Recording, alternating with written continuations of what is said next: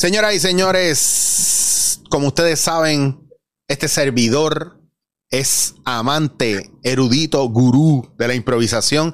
Digo gurú, digo porque me lo han puesto, no porque ahora yo quiero pintarme del más que sabe de impro, pero bueno, algo sé. Y ustedes saben que a mí me gustan todos los temas que tienen que ver con el desarrollo personal, con la improvisación, con la mente. Y hace tiempito no tenía un compañero o una compañera que viniera a hablar del tema de la improvisación. Por eso, oyéndote en la cara, tengo un amigo que todavía no hemos tenido la oportunidad de compartir escenarios juntos, pero estamos, mira, trabajando, ¿verdad? Atrayendo poder de atracción para que eso suceda. Y está de ustedes también que eso suceda, porque yo quiero que lo conozcan, lo apoyen, le den cariño, lo sigan. Y cuando venga a Puerto Rico a jugar con nosotros, ustedes estén ahí. Así que, señoras y señores, mi pana, mi hermano, el señor Ron Chávez de Venezuela, que está en Miami ahora mismo. Vamos, muchísimas gracias por esa introducción y esa invitación a todo el que esté ahí. Si me toca ponerme a hablar en eh, de, Puerto Rico, yo hago mi mejor esfuerzo para mimetizarme. Porque no todo es, no todo es reggaetón y trap. También hay mucha buena impro. También hay mucha buena impro ahí en está. PR. Ahí está. y, que sepa y aprovecho la oportunidad para decirle a la gente que esto es un podcast libre de música urbana. Ah, ok. Ok. Ron, ya iba, ya, iba a decir que bueno, me ven y me preguntan por qué he visto caro, no. Eh, Ron, gracias por ¿verdad? sacarle tu tiempo eh, para compartir conmigo aquí en Dándote en la cara en mi público, que es un público muy elitista, muy limitado, porque es un, un público que, que ve y escucha otros podcasts, pero por alguna razón este les llama la atención y les ayuda a Bueno. crecer porque ¿verdad? estamos aquí en el viaje del desarrollo, del crecimiento, de la evolución y a la gente le, le gusta la impro y yo sí he comentado otras veces que a mí me encanta interactuar con compañeros improvisadores de otros países porque aquí la impro se conoce pero yo entiendo que solamente hay un tipo de improvisación. Muy pocas veces se hacen long forms aquí. Las improvisaciones que hay son improvisaciones cortas, eh, juegos de impro. eh, y usualmente no se profundiza mucho en el arte de la improvisación. Por ende, la gente está acostumbrada a lo lúdico, a lo divertido Exacto. solamente, no, no, a lo- no a la profundidad de la impro. Y eso es algo que siempre hemos querido trabajar y que pues yo trato de hacer cada vez que pueda dar un taller. Sin embargo, tú llevas muchos años trabajando la improvisación y tú, aún siendo de Venezuela, ahora mismo tú estás en Miami, que estás viviendo, lleva, Sí. lleva tiempo. ¿Cuánto tiempo llevas sin ir a Venezuela y, y- y has visto? De- salí de Venezuela junto a mi esposa en el año 2018, abril 2018, y bueno, ha sido un, un- un movimiento constante hasta eh, principios del año pasado entre Estados Unidos, México y bueno, un par de viajes también de trabajo hacia Costa Rica y, y Chile, que, que bueno, que ya nos tienen aquí en Miami como residentes permanentes de los Estados Unidos, lo cual es pues, un inmenso logro para nosotros. Claro. Eh, de hecho, justificado en eh, esta visa o esta residencia de, por habilidades extraordinarias eh, en el tema de la improvisación teatral y, y bueno, ya como que cumplida esa meta, ahora hay mucho que hacer con el tema de la impro acá en Miami, que hay algunas, eh, también hay algunas agrupaciones, también hay algunas iniciativas de improvisación.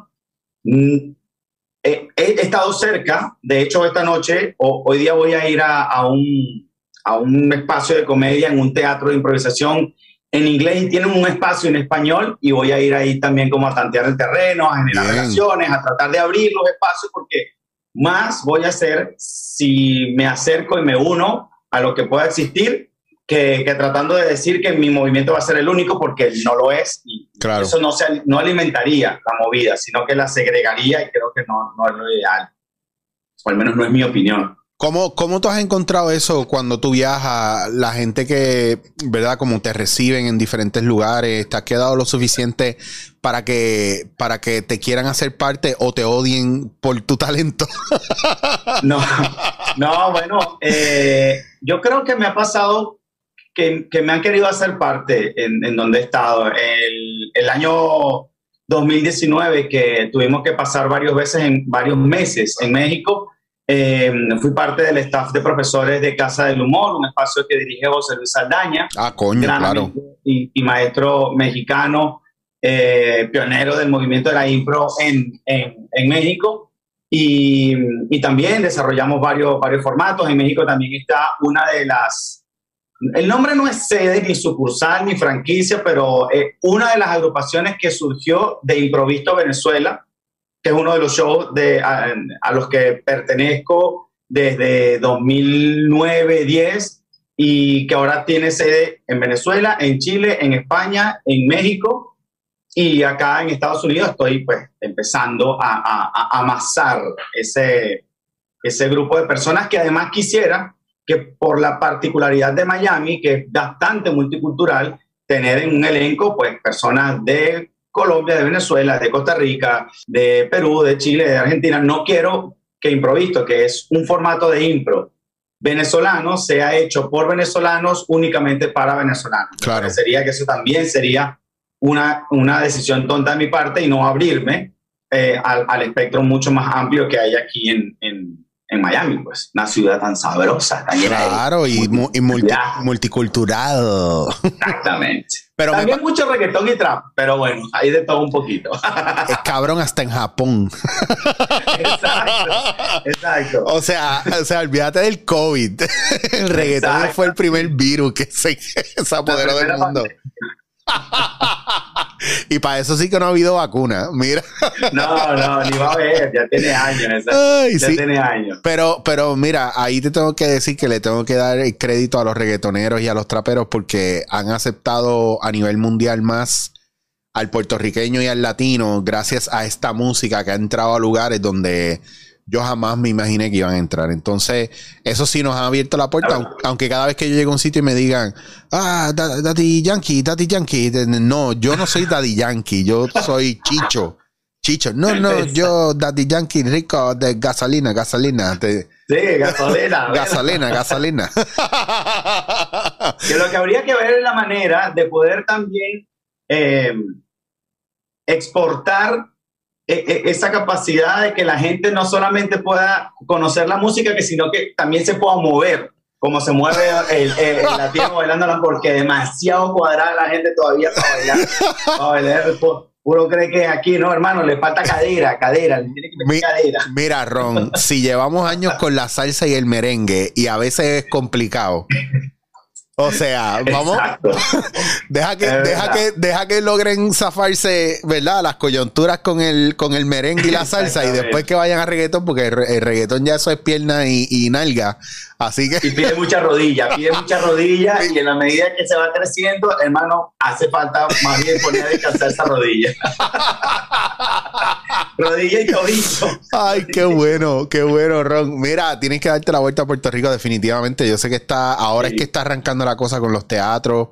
Ahora es que se están abriendo, ¿verdad? Para más espectáculos y eso. Y Puerto Rico es, es, un, es un ¿verdad? Es una isla muy simpática y, muy acogedora para los turistas y, y, se pueden hacer cosas. Lo que pasa es que la gente yo creo que todavía está un poco escondida, un poco, ¿verdad? Eh, aguantándose. Y más en el caso de la improvisación, que la improvisación no necesariamente tiene el público que tienen otros espectáculos como el stand-up comedy. Exacto. Entonces, se asocia mucho, pero, pero no termina siendo tan directamente relacionado con, con eso. De hecho, acá lo que me he dado cuenta en Estados Unidos, o al menos en el espacio en donde me he desarrollado, que se tiende a vincular, o sea, cuando yo hablo de impro, los que sabemos de impro o los que conocemos de impro, y está bueno, ahora me permito, me permito mira, hermano, el que sabe, sabe. El que sabe, sabe. No permita que se apodere de usted el síndrome del impostor. Usted sabe, son 25 años trabajando de manera ininterrumpida. O bueno, puede que de alguna manera interrumpida, pero constantemente ahí, tágata, haciendo, mostrando, enseñando. Usted sabe de esto. No lo ponga en duda, porque es así. Ahora, que reconocerlo a veces suena raro.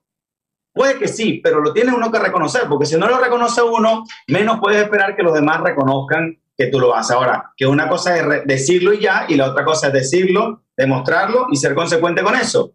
ahí tiene usted. El que sabe, sabe y tiene que reconocer. Sí, señor. Entonces, decía que, decía que yo aquí digo impro porque me refiero a la improvisación. De hecho, me encanta decir la impro.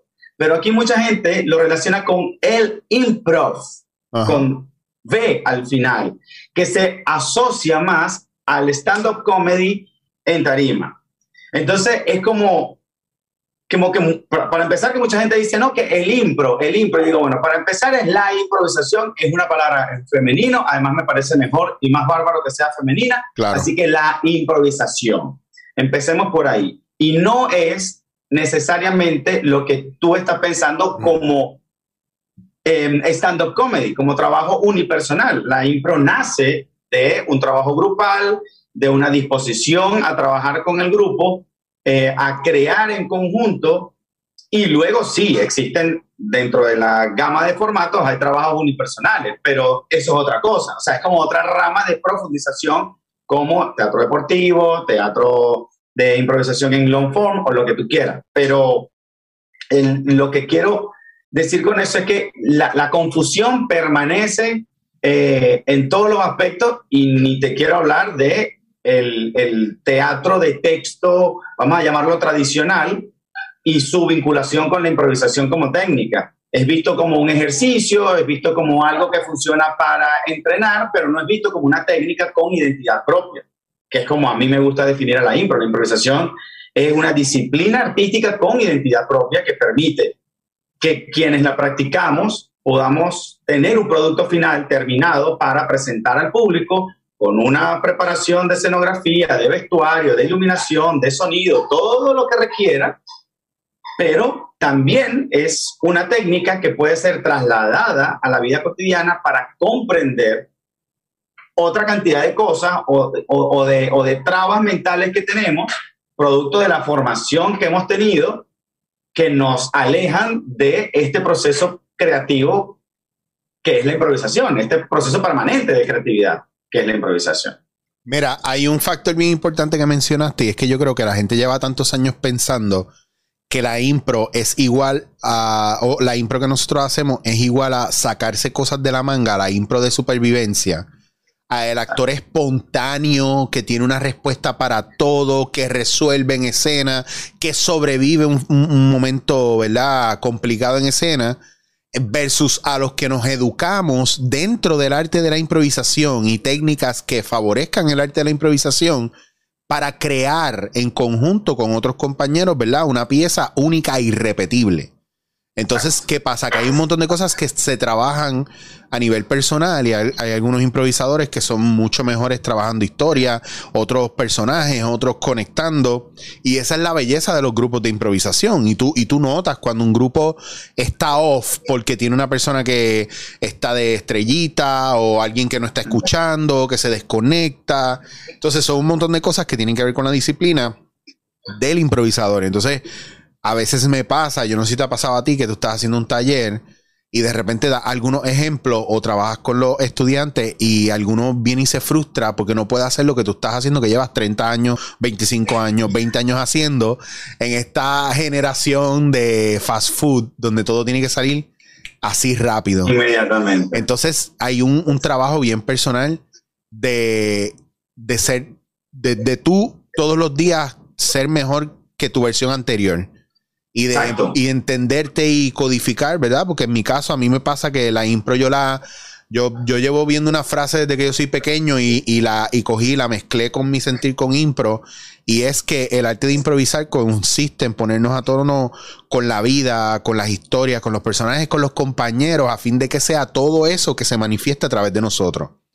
Y es, y es hacerlo sin censura. Piolo, yo me imagino que tú lo conoces, Piolo Jubera. Sí, eh, Piolo, que, decía Piolo, que, fue el que me lo enseñó a mí primero. Eh, improvisar es quitarse en medio del proceso creativo tuyo, personal. ¿me, ¿Me entiendes? O sea, que muchas cosas tú tienes que trabajar contigo para hacerte buen improvisador. Y no voy a empezar a hablar de qué cosas tú estudias por tu cuenta que alimentan al improvisador que hay dentro de ti. Porque si tú no tienes educación y cultura, ¿de dónde sacas el material?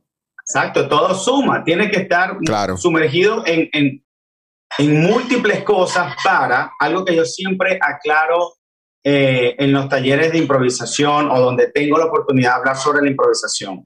La improvisación teatral no se trata de ser ocurrente.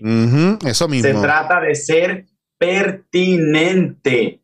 Ave María, qué bello. ¿Cómo ser pertinente? Pues bueno, teniendo la capacidad de escuchar lo que está sucediendo en ese preciso momento y poder contener la ansiedad, que me decía eh, Carol Hernández, que la ansiedad no te quite claridad para poder definir en el momento exacto es, es, esa respuesta acertada a lo que está sucediendo. Entonces, uno, al decirlo de esta manera, termina cayendo irremediablemente en un proceso muy mental, ¿no? Es decir, bueno, entonces no se trata de ser ocurrente, sino de ser pertinente, pero para ser pertinente tengo que pensar cuál es la opción más correcta. Ok, pero es que esa opción correcta va a venir producto de tu entrenamiento para que realmente funcione esa, esa, ese mantra de no ser ocurrente, sino pertinente. Y es una cosa también que a lo mejor nosotros queremos racionalizar en, en el estudio la técnica de impro, pero el problema es que tú lo trabajas de manera individual y al principio suena contradictorio, pero después se vuelve orgánico porque todo funciona a la vez. ¿Me entiendes? mucha gente como no tiene la paciencia inicialmente o, o quiere racionalizarlo primero, por eso es muy importante que el maestro de improvisación eh, eh, o el tutor de improvisación que haya vaya llevando a la gente en un proceso y mientras mejor tú conoces el proceso, ¿verdad? De la gente internalizar los procesos o trabajar los procesos, pues más fácil la gente lo empieza a internalizar sin censurarse o sin racionalizar lo que se bloquee. Que eso es algo que pasa, porque la gente quiere llegar de aquí al Monte Everest sin pensar que tienen que hacer ejercicio de respiración, que tienen que aprender unas cosas para estar allá arriba en caso de emergencia. Y a veces son crash courses, eh, va muy rápido para lo que la gente quiere lograr. Ahora mismo a mí no me... Antes me daba mucha ansiedad, ¿verdad? A lo mejor subir al escenario y poder estar presente Ahora no, ahora simplemente ya ni pienso en eso, ni pienso en el público, simplemente estoy en el compañero todo el tiempo. ¿Te acuerdas cuando nos decían, no estés en tu cabeza, no estés en tu cabeza? Coño, pero entonces, ¿dónde estoy si no estoy en mi cabeza? Exactamente. Está, en el compañero. Está ah, para hacer brillar al otro, para, claro. al servicio de la improvisación. Yo también le, le comento mucho a la gente que en la improvisación como no, normalmente trabajamos desde el espacio vacío y trabajamos solo con nuestro cuerpo como instrumento, entonces realmente en ese momento no hay nada.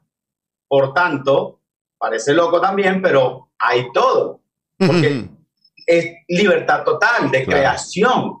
Entonces, cuando hablamos de libertad total, y, digo el total con responsabilidad, porque efectivamente se, quedan establecidos límites, límites de contacto, límites de cosas que puedes decir o, cosas que desde esa eh, pertinencia tú no caes en ofensas. Y en caso de que, lo, de que por alguna razón caigas en algo que pueda terminar siendo ofensivo, pues tus compañeros van a estar ahí para rescatar esa situación y poder llevar a buen causa la improvisación. Entonces, lo que pasa que cuando tenemos tanta libertad, resulta que uno no sabe qué hacer con eso. Uno dice, ajá, pero ¿cómo se come esto?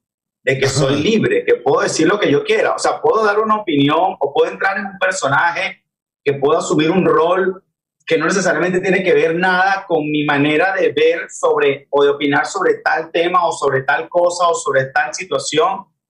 Y no voy a ser juzgado. Y que sí, exactamente, porque estamos, el, el, el acuerdo es contar una historia. Y si para contar esa historia hay que atravesar por ciertos eh, o, ciertas situaciones que a lo mejor no, no son congruentes para ti, pero que la historia lo pide, y si tú estás al servicio de la historia, lo, lo vas a interpretar porque es pertinente, entonces no pasa nada. Desde el espacio de libertad creaste una escena increíble, una conexión con el público increíble y probablemente una visibilización lo dije bien, visibilización de alguna problemática, algún tema, alguna crítica, lo que sea. Entonces, es, increíble la improvisación. A veces creo que tampoco es algo, lo que pasa es que no se suele relacionar como con este tono medio intenso en el que me acabo de dar cuenta que entré. No, bello. Te suele, te suele relacionar más con esto de divertido, de personaje, de muestra, eh, yo soy, eh, no sé qué, bueno, vengan todos por acá, muchachos. Es como que cosas que también son interesantes de ver, son divertidas, pero con la impro podemos ir muchísimo más allá muchísimo más allá. Bueno, yo te voy a ser bien honesto. Una vez yo empecé hace como 6, 7 años atrás a hacer obras de teatro completamente improvisadas. Ya eran dos compañeros, tres compañeros, eh, y hasta que pude hacerla hasta con 10 compañeros, ¿verdad? Este, algunos mm, con más tiempo de experiencia que otros. Mira, Ron, a mí se me ha hecho bien difícil hacer eh, eh, juegos de impro y short form. Una vez entré en long form, especialmente una obra de teatro completamente improvisada, bueno, entré en el vicio de construir una historia que tenía tres historias corriendo a la vez y se entrelazaban y yo hago del papá de la niña, pero en la próxima escena, en la historia que está corriendo, ahora yo soy el hermano de la niña y la niña es mi mamá y en la escena del futuro, pues la niña es mi abuela y yo soy el niño, ¿me entiendes? Y hay unos cambios de escena y, se acabó él. Y él. Y era. Exacto. ¿Entiendes? Y se acaba todo esto que es parte de un montaje de, de amateur de impro y ahora empezamos a trabajar cosas que no nos preocupa si el público lo entiende o no. Lo que nos preocupa es que nosotros estemos claros, porque si nosotros estamos claros, el público nos va a seguir como si fuera una serie de Exactamente. Y creería que una de las cosas más importantes en la improvisación para para que el, el público pueda realmente aceptar que es improvisado lo que está viendo, es esa autenticidad. Cuando el público dice, mira, no, definitivamente yo siento la credibilidad del elenco que está allí porque se nota que hay un trabajo previo, que hay un entrenamiento, pero no quiere decir que, que esto que están haciendo fue preparado tal cual. Claro. Y eso creo que es lo que hace que que, a la gente le explote la cabeza eh, ver algo así, porque creo que también es bueno resaltar esto. Aunque se trate de un show de improvisación, como siempre decimos en Venezuela con, con improviso, cuando vamos a las entrevistas, no es un show improvisado. Tiene producción, tiene trabajo eh, de mesa, tiene proyección, tiene conexión dentro del escenario y fuera del escenario entre ese equipo de actores y actrices que van a presentar un trabajo. O sea, lo menos que puede ser un show de improvisación es improvisado. Yo te improviso en ese momento la historia, la escena, eh, el juego, este formato de múltiples historias paralelas, pero, pero no te voy a improvisar lo que te voy a hacer, lo que te voy a presentar en el teatro. Claro, tú conoces la técnica y llegaste a tu casa y abriste la nevera, tú sabes cocinar, conoces los sabores, has probado hierbas y especias, conoces cómo funciona el calor, conoces cómo funcionan las hornillas y el horno, y ese día llegaste, abriste la nevera, te inspiraste y con lo que había creaste unos platos brutales. Y yo, como a mí me encanta la comida, yo siempre hago ese ejemplo. Todo el mundo trae algo para una ensalada y cuando llegan, hacemos una ensalada de acuerdo a los ingredientes que hay.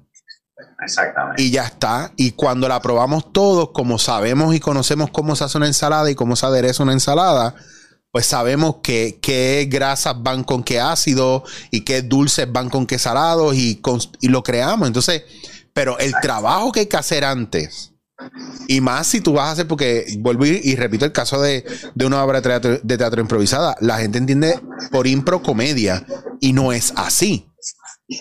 Mientras más compromiso tú tienes con el personaje y con la emoción, más la gente se afecta. Yo, yo siempre he llevado esta frase de David Mamet de que el actor o la persona que está en el escenario frente a una cámara tiene como responsabilidad hacer que el público ejercite las emociones.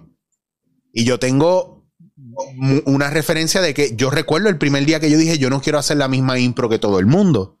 Y me lancé a hacer un unipersonal que no era comedia, y los reviews de la gente, de mis compañeros, fueron, no sé qué decirte que no sea que hay que tener huevos para hacer impro y no necesariamente hacer reír. Y no sé si fue. si fue. eso será bonito lo que están diciendo. a mí, yo, yo recuerdo que a mí no me importó la crítica buena o mala porque hubo, ¿verdad? Balanceada, habían expectativas. Había una idealización. Lo que yo sentía era que yo me estaba liberando de ser un simple chamaco que su hobby era la improvisación a ser un artista que su, que su, ¿verdad? Que su, que su espada y su escudo eran el arte de la improvisación, o que su arte marcial era la improvisación, o que su cruzada y su religión era la improvisación. Y entonces de ahí en adelante, hasta para cine, televisión, para todo me llaman porque tráete a Chicho, porque Chicho es el duro en la impro. Pero es el duro en la impro de integrar, no es el duro en la impro de ustedes no saben lo que hacen, yo voy a improvisar y voy a lucir bien. Aún mis compañeros teniendo libreto. Entonces era, era como tráete a Chicho, que Chicho es un, improvisador inteligente, conecta emocionalmente, eh, pero es parte de un trabajo, ¿me entiendes? Entonces, poder ayudar a la gente a, llevar a, e, a llegar a eso e, en tu proceso como maestro, como profesor de impro, ¿qué tú entiendes que es lo que a veces se le hace más difícil a la gente entender de la improvisación o de sí mismo dentro de la improvisación? ¿Qué tú piensas que es lo más difícil para ellos? Yo, yo creo que lo que le puede parecer más difícil a la gente es soltar muchas de las estructuras que traen producto de su educación formal e incluso de su educación familiar. Y siempre que hablo sobre eso lo digo con mucho respeto, porque yo no voy a venir a, a, decirte que lo que te han dicho tus padres, tus abuelos, tus tíos, lo que sea, está mal, porque de eso no se trata. Se trata, para mí, de que puedes revisar esos comportamientos, puedes revisar eso que te han dicho que está bien, porque eh, creo que no lo hemos conversado, no lo hemos comentado hasta ahora, pero la improvisación teatral se nutre de los errores en escena. Claro. ¿Por qué? Porque es un arte imperfecto, eh, como arte al fin, que está ahí eh, sucediendo en vivo, en la cara del público, y no hay un momento en el que tú, a menos que el formato así lo decida, y sin embargo, no, no, no terminaría siendo del todo así, tú arrancas una historia, arrancas una escena y de repente dicen, oye, ¿saben qué? Disculpe, señores el público, es que esto no nos está gustando. Yo creo que vamos a repetir, vamos de nuevo, vamos para atrás y vamos a hacerlo de nuevo, vamos a intentar vamos a prometer hacerlo mejor. No, nosotros arrancamos con ese primer impulso o con los recursos o los insumos que pidamos de, del público a través de, de, de, la manera que sea, escrito en un papel, en una pantalla, en una palabra, en algún elemento, lo que sea que le pidas al público, tú tomas eso y lo recibes y lo conviertes en una verdad escénica y arrancas de ahí a improvisar. Muchas veces ni siquiera pides nada, simplemente confías en que el público va a confiar en ti, en que estás improvisando. Entonces, las cosas que van apareciendo, las escenas que van apareciendo, las circunstancias que van apareciendo, los personajes, todo eso, bueno, va avanzando, como dice en estos eh, poetas, filósofos puertorriqueños casualmente, pues Luis Fonsi, Daddy Yankee, pasito a pasito, suave, suavecito. ¿no? Entonces, eso es así. Entonces, si uno se da cuenta que ese pasito fue un poco choto, pues uno lo va igual a utilizar y va a continuar con eso, construyendo la, la historia. No, no le damos más importancia al error de la que merece, porque el acuerdo siempre va a ser contar una historia o terminar o cumplir con algún reto específico, pero tampoco lo podemos, eh, tampoco podemos echar la vista a un lado, porque fue evidente para todos. Entonces, lo que es evidente hay que tomarlo en cuenta. Y como hablamos de aceptar, convertimos ese error en un aliado.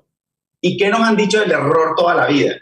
Que tú no te puedes equivocar, que tienes que prepararte para ser el mejor, si no eres el número uno, entonces no, lo, no, no vengas a casa con un mal resultado. Pero ¿qué pasa? O sea, si la vida se compone de momentos buenos y momentos malos, podemos tener en la mañana, eh, despertarnos súper felices y, y, tomarnos nuestro café, a quienes nos encanta el café, y desayunar sabroso y caminar y que el día esté espectacular. Y no sé, de pronto en la calle de frente hay un choque y tú llegas tarde a donde ibas a, a, a, presentar algún trabajo y por no presentar ese trabajo no obtuviste el contrato y por no tener el contrato, entonces, nada, perdiste ese dinero. Claro. Entonces, eso es algo negativo con relación a algo que horas o minutos antes no estaba haciendo malo pero en la noche llegas a casa y no sé, te, te, recibe una visita de sorpresa, llega una visita de sorpresa a tu casa que te genera muchísimo agrado. Entonces tu día, tu mismo día cambió y atravesó por distintas emociones. Entonces la vida en general también es así, tiene momentos buenos, momentos malos, cosas que se pueden controlar cosas que no, y tú tienes que aprender a convivir con eso. Pero ¿qué pasa cuando no nos enseñan a convivir con el error? A entender que está ahí. Entonces, ese tipo de cosas me parece que son de las más difíciles para que la gente comprenda, aquí te puedes equivocar. O sea, digo, aquí es un espacio además de riesgo controlado. Y muchas veces, y esto se lo dije a, una señora eh, que tomó uno de mis talleres introductorios de improvisación, y luego de eso me dijo, yo quiero más. Quiero más porque me estoy dando cuenta que quedé, o sea, en un shock muy positivo el, el hecho de entender que bloqueo, que intento siempre tomar el control, que me cuesta ceder el control a los demás, que, que me abrumo incluso cuando me, me, me sirven de apoyo, yo con todo y que me están ayudando, yo prefiero bloquear y tratar de volver a construir yo. O sea, es increíble cómo me cuesta mucho trabajar en equipo y tengo ese, esa cantidad de bloqueos. Quiero trabajar con sesiones privadas. Y yo dije, bueno, yo puedo hacer sesiones privadas, te aclaro que no soy terapeuta, no estoy formado como terapeuta, no hago terapia con la improvisación, aunque la gente muchas veces en un taller siente que eso sucede. Claro. Bueno, pero yo no me encuentro certificado para eso y no quiero abrir puertas que después no sepa cerrar. sí, muy... Técnicamente, yo te puedo hablar técnicamente de cómo es la improvisación, cómo lo aplico en un escenario y cómo creería que se puede aplicar en la vida, en muchas cosas, aceptar y todas estas cosas. Y, y en estas sesiones, una de las cosas que, que, nos pareció súper curiosa fue el hecho de poder, digamos que deconstruir lo que ella hace con el tema de, es, no es asesora de moda, sino de estilo, de estilo a la hora de vestir y cómo rehusar prendas y todo esto. Entonces, cómo poder romper con eso y cómo atravesar la impro de una manera que pueda convivir con, con, con este arte que ella maneja. Entonces yo le decía, bueno, piensa primero cómo te inspiras. No, bueno, normalmente es viendo un paisaje o viendo los colores, viendo las telas. Yo, ok, simplemente tápate los ojos y agarra la textura, la textura de las telas y luego de eso ve que puedes diseñar. O sea, tratar de estimular otros sentidos que no sean los que normalmente te han dicho que tienen que ser los que te inspiran, que uno normalmente va a la, a la visión, porque, bueno, tienes afortunadamente los de visión, vamos ahí. Claro. Entonces, ¿cómo, ir rompiendo un poco con esas estructuras para atravesar por otro territorio que de pronto uno no se atrevería? Brutal, brutal la manera en la que traes los sentidos a jugar en, en como estímulo, ¿verdad? Para arrancar una impro o para eh, tratar, ¿verdad? Porque a mí me pasa en, los talleres que hay gente que se congela porque dicen es que no sé qué decir. Y yo, no, no digas eso, eso es mentira, no es que no sabes qué decir, es que estás buscando lo correcto a decir. Y como no te doy muchas reglas y no te estoy dando una, una clave de qué es lo correcto para ganar, no, al contrario. Y a mitad de taller les digo, si no se dieron cuenta, la razón de este taller y de mis ejercicios es que ustedes fracasen. Exacto. Que se vayan de boca y fracasen. Exactamente. Y se rompan la cabeza. Que boten sangre por la nariz. que estés ahí botando sangre por la nariz. Yo te estoy viendo, pero tranquilo, tranquilo, que poco a poco eso te va a ir haciendo entrenar, entrenar lo que, lo que a futuro va a hacer que te duela menos estar parado en un escenario improvisando. Mira, Ron, yo me atrevo a aprovechar que llevamos mitad de, digo mitad de podcast, porque yo, yo entiendo que yo por lo menos 20 minutos más estoy contigo aquí. okay. La gente, la gente lleva toda la pandemia pidiéndome taller. En Puerto Rico, yo propongo que en algún momento tú y yo, a principios del próximo año de 2022, ¿verdad? Porque, porque entiendo que ahora la situación del COVID, vamos a ver cómo se mueve lo del COVID un poquito más. A mí no me da mucho miedo, pero sí sé que las cosas se están poniendo un poquito locas y hay que estar un, ¿verdad? con el ojo abierto. Sí, hay que ser precavido. Te propongo que el próximo año miremos lo que son los meses de febrero, marzo y abril, en algún momento, antes de que llegue la Semana Santa, y veamos cómo podemos inventar o, montar un taller acá, aunque sea un fin de semana, y que la gente que nos está viendo, ¿verdad? Me escriban a chichowasir.gmail y me dejen saber, coño, Chicho, me interesa, vamos a hacer una lista de personas, por lo menos coger, si hay que abrir dos sesiones, abren dos sesiones, que qué sé yo, no más de 20 personas por sesión, pequeñito, ¿verdad? Que podamos tener bastante. Sí, sí, un trancadito. Sí, para que la gente se lo disfrute y que, y que sean un par de horas, ¿verdad? a mí me encanta, bueno, en, en, en, Bogotá, cuando estuve allá con Gillo, la última vez que di taller, los talleres eran de, hermano, cinco o seis horas corridas casi. Sí. O sea, a la gente le gustaba. Yo decía, bueno, eh, próximo, eh, necesito cuatro voluntarios y se caían a golpe para entrar a escena. Claro, en el diplomado, que yo sé que tú estuviste en el diplomado, si no me equivoco. Eh, y tú sabes que son grupos de, son muchos estudiantes. Los de por la mañana estaban haciendo taller conmigo por la noche. Y los de por la noche estaban haciendo taller conmigo por la mañana. Imagínate que tú, después de hacer diplomado ese día, te metas a hacer taller cuatro o cinco horas. Con la paliza. Una sobredosis. Claro, y entonces. Y, me sorprendía que tuvieran energía los de por la noche. Exactamente. Para trabajar conmigo por la mañana, o los de por la mañana para trabajar conmigo por la noche, porque yo les estaba dando caña y les, estaba trabajando lo emocional. Especialmente todas las partes del ego, los bloqueos, los me quiero lucir, quiero verme bien, quiero decir lo más inteligente. A momentos donde el compañero te controla todo y tú no puedes hacer nada y es este impulso de ¡Ah, quiero romper! Exacto. Lo bonito que es y lo interesante que es, y me encantaría de verdad que se pudiera dar la oportunidad y de que lo trabajáramos juntos, porque yo sé que mucha gente le, gustaría, ¿verdad? El approach que tú tienes con la improvisación, y yo he visto muchas cosas y te he visto en varios, ¿verdad? Eh, en varias entrevistas, en varios comentarios que has hecho, y siempre me ha gustado, aparte que la gente que yo conozco que te conoce, te quiere un montón. Y eso dice mucho también. Todavía yo no encontré una sola persona que me hable mal de ti que no se atrevan. si, si, te la consigue, me puedes decir qué te dice. No, hace falta que me digas quién. Para yo decir, coño, de verdad, vale, ¿será que así me veo? ¿Será que así me Igual voy a mandar a la mierda ese comentario porque pero hay que saber recibir las críticas. Claro, claro. Y no, y más como tú, o sea, tú tienes, tú tienes una historia ¿verdad? Bien de, una persona inquieta que, la impro escoge y le hace el llamado y está así como, espérate, que estoy escuchando esta voz divina y te mueves, ¿verdad? Y has tomado mucho riesgo. Y tu vida es mucho, muy de, de arriesgar y de tomar decisiones y de, y de resolver en el camino, ¿verdad? Basado en lo que estás viendo, lo que estás escuchando, que eres una persona bien sensorial. Y una vez empiezas a recolectar la data como es, también eres muy buen estratega. Y eso yo lo veo desde acá y observo y yo digo, coño, eh, son 25 años de improvisador, cabrón. O sea, tú no me puedes esconder nada, aún en la distancia.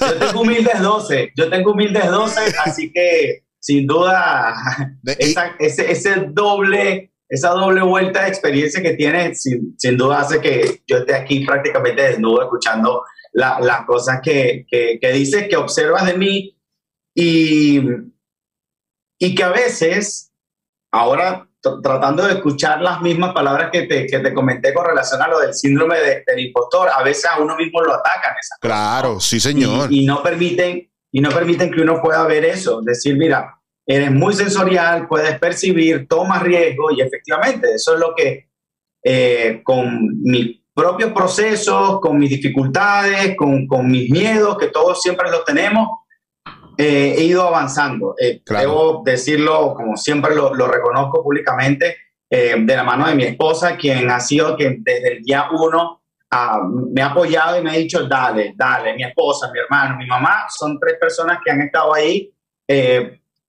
insistiendo en muchas cosas que a veces a mí mismo me cuesta aceptar y entender para arriesgar.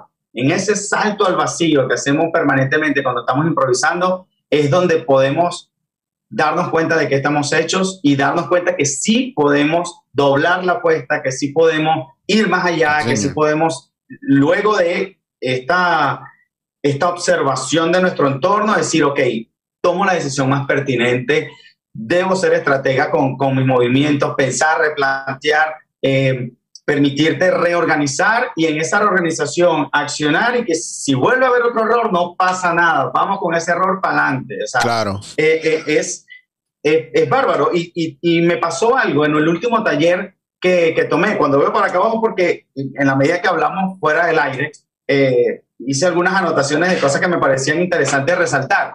El último taller que di, otra de las alumnas de otro taller, me inscribió a su papá El papá tiene 80 y algo, creo que 82, 83 años. El señor dijo, yo nunca en la vida he tomado un taller de improvisación, he tomado algunos talleres de, teatro, me gusta escribir poemas. Wow. Em, pero bueno, aquí estoy, dispuesto a aprender de ti. Y yo decía, ¿qué va a aprender usted, señor de 80 años de mí? Si usted tiene, usted tiene tres vidas mías, ¿qué le pasa? ¿Sabe? Fue increíble. Y, y creo que más increíble fue al finalizar el taller, él me dice, quiero decirte que con toda la experiencia que yo tengo en mi vida, de todas las cosas que he hecho, estas cuatro sesiones que vi contigo de improvisación, primero me dicen que eres una gran persona, eres un gran maestro porque me enseñaste cosas, lograste que yo comprendiera a mi edad esto de escuchar, aceptar y tomar una decisión pertinente y no ocurrente. Porque normalmente uno lo enseña a que improvisar es di lo que te salga, no te quedes callado, resuelve, responde. Y no se trata de eso, porque si no, no hay congruencia. Y al no haber congruencia, no conectas con una audiencia. Y yo decía, Señor, todo eso lo dije yo. No, todo eso lo aprendí de ti. Y yo, wow. o sea, porque sí. Qué bonito. más allá de este famoso y mágico CE, que en estos días también repitiendo cosas de los talleres, escuché, hablamos del CE en la primera clase de impro, pero la primera lección de impro realmente viene desde el momento en el que tú te inscribes en el taller de impro. Porque en ese momento tú tienes ya que aceptar ir con una disposición a un lugar a aprender. Ya eso es un sí. Claro. Ya está, a juro un sí, una aceptación de una decisión que, bueno, en el caso de este señor no era de él, pero en el caso de una persona que dice taller de improvisación teatral, bueno, o como ahora es todo, ¿no? Porque estaba leyendo un afiche, pero ya no se leen afiches, uno todo en el celular. Improvisación, ¿qué es esto? Hashtag impro. Voy al hashtag impro, taller Miami, voy a real, este, y la gente se mete en un taller y ahí hay una aceptación, y ahí hay un sí y. La primera lección viene previa al taller de Sí, hay un, hay un ejercicio de lanzarse al vacío y de confiar en lo que uno no conoce y confiar de que se va a estar bien. Y a veces yo creo que la gente lo que debe entender de esto es que es bien importante que se conozcan y la improvisación es bien importante porque te va a tocar botones, te va a hacer conocerte en la reacción y en el espejo que vas a tener de frente, que es tu compañero, en las necesidades de tu compañero, en cuando tu compañero te, te expresa sus necesidades y tú te das cuenta que no las estás pudiendo satisfacer porque estás tratando de satisfacer las tuyas. Hay un montón de cosas, ¿verdad? Y a mí una de los uno de los regalos más grandes que me ha dado la improvisación, aparte de aprender a convertir el error en oportunidad, aprender a adaptarme, aprender a, ¿verdad? Que todo suma. Eh, una cosa bien importante es a conocerme más para ver qué realmente yo tengo para ofrecer a mi compañero. ¿Me, me entiendes? ¿Cómo, ¿Cómo yo le doy la seguridad a mi compañero? de que no importa lo que pase, yo estoy ahí para él y que si nos vamos a resbalar en la mierda, somos los dos. No es él Exactamente. ¿Me entiendes? solo. Y eso es una cosa que. bueno, yo lo que te contaba el, poquito rato que hablamos antes de empezar a grabar, eh, la oportunidad de coger compañeros actores de este país y en 10 clases ponerlos a improvisar y cuando yo les digo que mi pareja y yo íbamos a jugar con ellos, ellos decían, ah, claro, pero ustedes saben, ustedes son los expertos y digo, wow, wow, espérate, espérate, espérate cabrón. Lo que te estoy diciendo es que, ok, perfecto, tú vas a jugar baloncesto con Jordan y con Pippen, con LeBron y con, y con, con quien más tú quieras. Y ese es tu equipo. Ellos están en tu equipo. Pero no significa que ellos tienen que hacer todo el trabajo. De repente ellos están, ellos están jugando a coger rebote y a pasarte la bola. Pero el que la estás tirando eres tú. Y de repente tú estás donde tienes que estar, te pasan la bola y la echaste. O de repente ellos están debajo del canasto y tú les tiraste la bola y hiciste un, pase tan bonito que ellos la pudieron meter. O sea, hay, hay un trabajo de asistencia más que todo. O sea, Messi no es Messi porque las metía todas. Messi es Messi porque, porque pasaba la pelota y veía quién podía. ¿A dónde se podía ubicar? ¿Cuál podía ser su siguiente jugada? Claro, lo, mismo Ronaldinho. Búscate en internet cuántas las asistencias más brutales de Ronaldinho, que era mirar al oponente y con la otra pierna hacia el otro lado pasar la pelota y Terrible, para los dejaba locos. Eh, eh, claro, y eso pasa en improvisación. Yo tengo un compañero que quiero mucho, se llama Junior Álvarez, que lo vas a conocer y yo sé que te va a encantar. Y Junior me decía cuando hacíamos entrenamiento yo lo llevaba a, como yo sé lo que él puede hacer, él es un actor profesional de toda la vida, él es, él ha hecho telenovelas aquí en los años, olvídate, él, él, él abrió el primer canal de televisión en este país. Mira. No, no, deja que lo vea, tú vas a decir, tú vas a decir, pero ¿y qué edad tienes? No, tipo un señor joven, pero, pero es una leyenda del, del, de la televisión, del cine, del teatro. Y, y, como yo conozco el registro emocional de Junior y, lo comprometido emocional que es en escena, en impro yo me lo llevaba por un lugar que acabamos y me, y me decía, se quitaba el peor y me decía, cabrón. Tú eres un hijo de puta. ¿Dónde me estás metiendo, cabrón? se volvía loco. Entonces, esas cosas, y yo me reía porque decía, yo sé, yo sé dónde te estoy metiendo, pero yo te estoy, em de manera consciente. Claro, y te estoy empujando porque yo sé lo que tú me puedes dar y a él le encantaba porque porque porque a los actores temen a la impro porque no tienen el control y la anticipación de lo que está en el guion. Exactamente. Pero tienen un registro emocional que un buen improvisador muchas veces no tiene. Exacto, es como, como acercar lo mejor de los dos mundos. Claro. De alguna manera. Entonces yo tengo, yo tengo chamacos que no son actores ni actrices, pero tienen una habilidad de lanzarse y de arriesgar y de unas propuestas bien creativas, pero no entran en lo emocional, porque no han trabajado lo suyo. Pero tengo compañeros actores que no se arriesgan pero cuando tú se la pones ahí emocionalmente, cabrón, el mundo entero. Claro, no, no, no. Es, mira, es una belleza. entonces, entonces uno como maestro, ver, poder, poder juntar todo eso en un mismo lugar, yo te digo, es una delicia. Por eso yo te digo, tienes, que, tienes que venir acá. Sí, sí, sí. No, no, yo te tomo la palabra, te tomo la palabra. Y por qué no pensar también en que cuando ya la, la, la movida de, de la impro acá pueda ir empezando a moverse en esos otros tonos, yo creería que también sería interesante que nos visite por acá en Miami. Yo próximamente voy a dictar un taller montaje, un taller con muestra final de mm, este formato que llamamos improvisto, que es el clásico pidatema. Le ponemos al público en un, en un papelito que escriba el título que quiere ver, le sumamos un estilo, estos géneros, telenovela, terror, cuento de hadas, bastante comedia, porque además es un formato de improvisación teatral en clave clown. O sea, es bastante entrenamiento clown el que lleva eh, el, formato de improviso y, juega desde el payaso a contar historias improvisadas. Entonces, el entrenamiento tiene que ser muy fuerte en ambas técnicas porque el payaso pudiera quedarse, o sea, la historia del payaso pudiera ser simplemente destapar una, una lata de atún. Claro y que esa sea su historia y ese sea su juego. Bueno, pero en la improvisación muchas veces necesitamos una historia que tenga un poco más de cuerpo y que tenga más personajes y que tenga más escenas, podamos aprovechar el espacio vacío para hacerle ver al público eh, estos distintos escenarios en donde estamos transitando. Entonces, el, el, entrenamiento es clown para poder conectar con el público, romper la cuarta pared, como hacemos muchísimo en la impro, pero el entrenamiento de la improvisación va desde esta creación en equipo, desde poder trabajar con tu cuerpo y el teatro físico en muchos aspectos. Eso lo voy a hacer próximamente acá en, en Miami. Eso es noviembre, eh, octubre, noviembre, diciembre. Bello. Y así que me queda perfecto, perfecto, perfecto para, para el, el, principio del año que viene, que vayamos pensando en esto. Además, estoy seguro que mi esposa se va a, encantar en visitar Puerto Rico porque no lo conocemos. Entonces va a estar. Ay, no, y tú estás a un brinquito. Yo no sé si tú conoces a. Yo tengo allá a mis amigos los Pichi Boys. Yo no sé si los has conocido.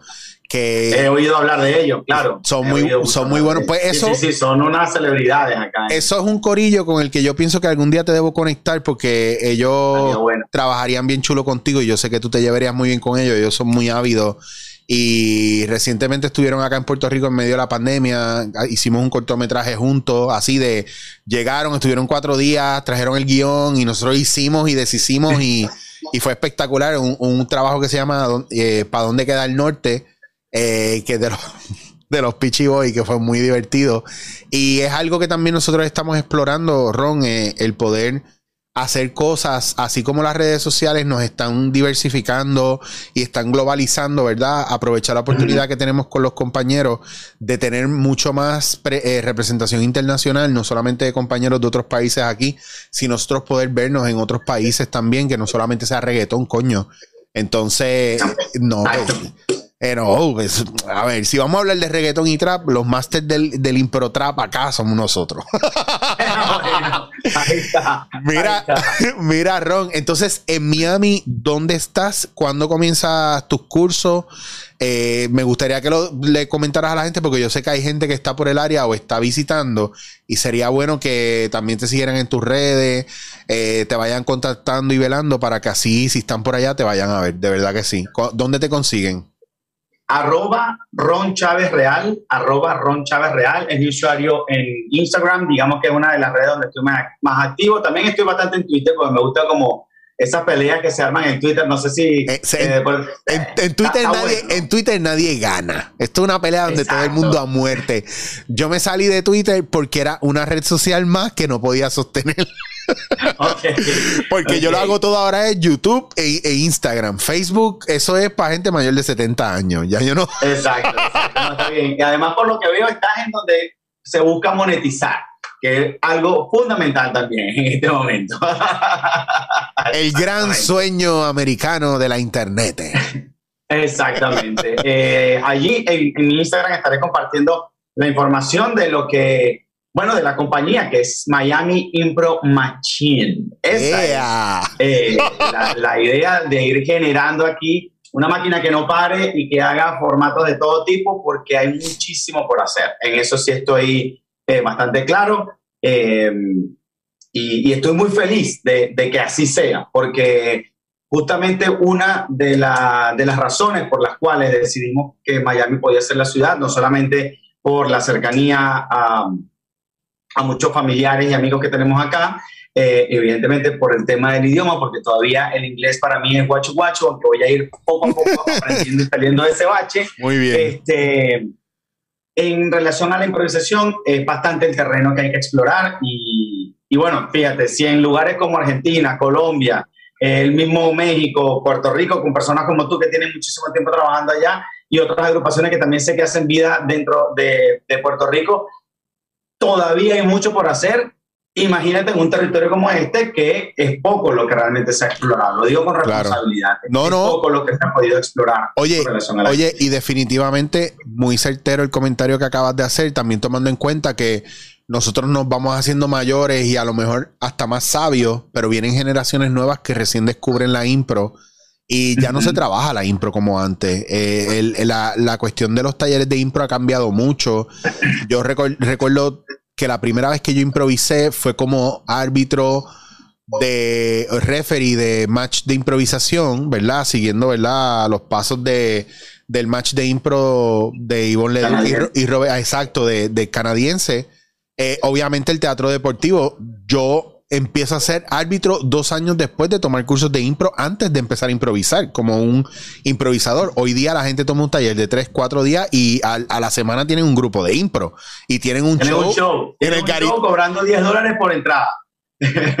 Cabrón, y se llena, porque la familia toda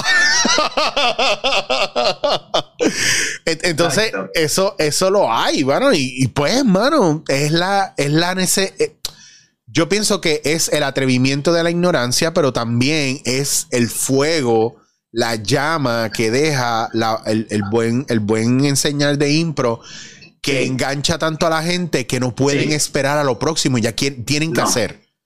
¿Entiendes? Tienen, tienen, como decía, como decía León Gieco, tienen la esperma ardiente eh, para crear. Yo, yo, yo siempre eh, cuando me, tiro eso, esas conversaciones intensas, más o menos como ha terminado siendo esta, eh, hablo de cuáles son nuestros desafíos como improvisadores, ir, ir hacia qué territorios. Claro.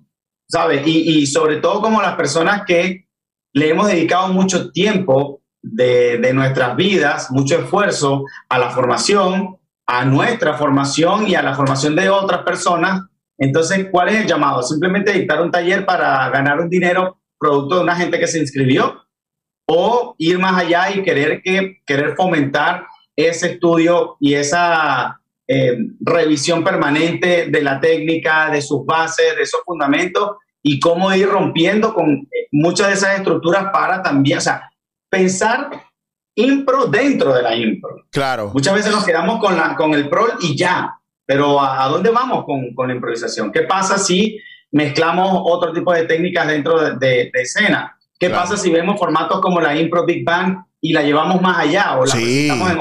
¿Sabes?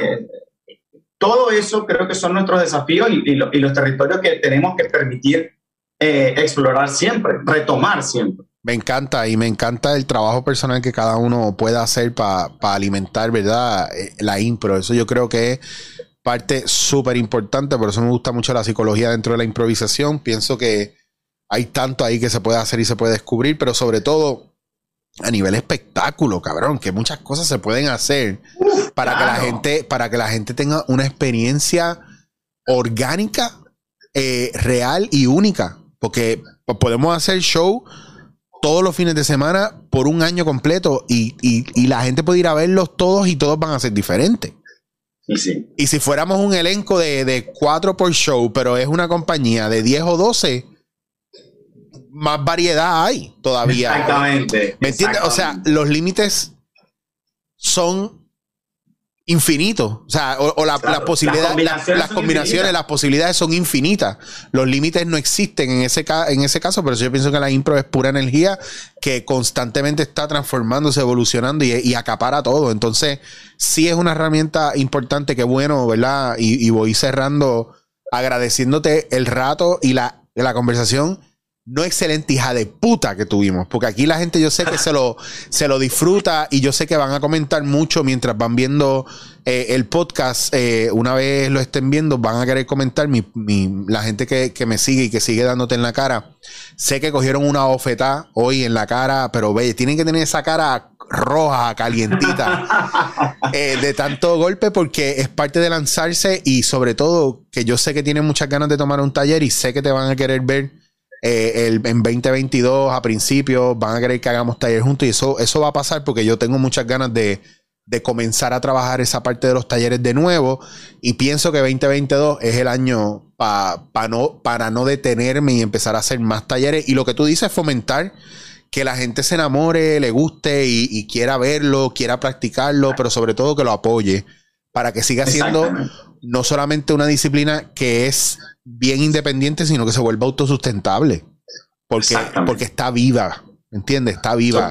totalmente. Me encanta, Ron. Gracias un millón nuevamente. Oye, Chicho, gracias, hermano. Hasta que al fin pudimos volver a coincidir. Siempre estábamos hablando, una nota de por aquí, una llamada por allá, pero, pero bueno, aquí estamos y aquí seguimos. A quienes estén por Miami o vayan a venir para acá, aquí escríbanme que con toda la seguridad, mínimo, mínimo, un café nos vamos a tomar, una cerveza nos vamos a tomar. Porque si algo que a mí me gusta eso es conocer y, y conseguirme con gente así random de, de, de, de, las redes sociales. Yo voy, conozco y de ahí siempre nacen nuevas oportunidades. Así que muchísimas gracias por este espacio, brother. Y disculpen que haya estado ahí dándole la cara.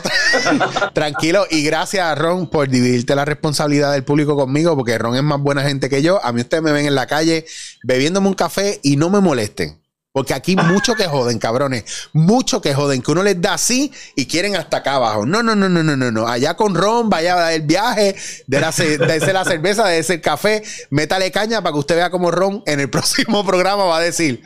Eh, lo, ok, el, el, grupo de Chicho, por favor. si están en Miami, hasta ahí. Ron, te quiero, cariño. Gracias a un millón. Nos vemos pronto, cuídate. Y gracias a ustedes, Corillo. Esto fue dándote en la cara.